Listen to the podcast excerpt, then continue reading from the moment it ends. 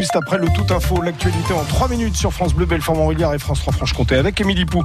Et un chiffre symbolique pour le centre de vaccination mobile du territoire de Belfort-Émilie. 10 000 doses ont été injectées depuis sa création en février avec une nouveauté, des autotests sérologiques. On peut désormais vous prendre une goutte de sang sur un doigt pour voir si vous avez déjà eu le Covid et si vous avez besoin de deux doses. Cela va faciliter le travail des centres de vaccination selon Rémi Berthier. Il est le responsable justement du centre de vaccination mobile dans le territoire de Belfort permet de repérer qu'ils ont déjà des anticorps et donc ils n'ont besoin que d'une seule dose de vaccin.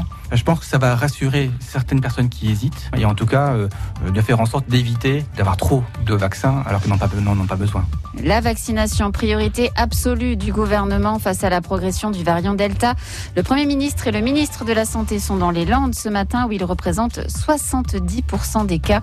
Un cluster a aussi été détecté euh, pas loin de chez nous dans le Bas-Rhin, comme l'a précisé hier le porte-parole du gouvernement, Gabriel Attal. Dans le Bas-Rhin, une soixantaine de cas du variant Delta ont été détectés avec plusieurs clusters, foyers, notamment à Strasbourg. Ce matin, nous en avons parlé également avec Agnès Auchard, déléguée pour le Nord-Franche-Comté de l'ARS, l'Agence régionale de santé. C'est à réécouter sur votre appli mobile France Bleu. L'actualité de ce matin, c'est aussi le match entre la France et le Portugal, Émilie. Oui, match qui s'est soldé par un match nul de partout, deux pénalties de Ronaldo et un doublé de Benzema. La France termine première de son groupe et affrontera la Suisse lundi pour les huitièmes de finale. Un bilan satisfaisant pour Didier Deschamps, le sélectionneur.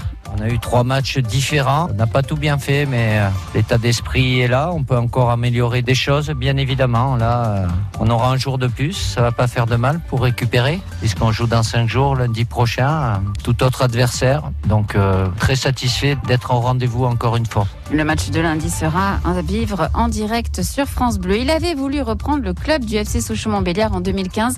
Romain Peugeot, un des héritiers de la famille Peugeot, était dans le pays de Montbéliard hier. Pas pour le foot cette fois, mais pour devenir mécène de la section de handball féminin de l'ASCAP. Mon, arrière-grand-père a créé euh, l'ASCAP en 1937. Et vous savez que j'aime cette région, je l'ai dit plusieurs fois. Et pour moi, c'est une bonne manière de pouvoir euh, mettre des actes sur des mots et, pouvoir m'inscrire dans une logique euh, une suite logique à l'histoire de ma famille. Romain Peugeot qui n'a pas voulu hein, parler de football hier. Il était au micro de Wassila Guitoun.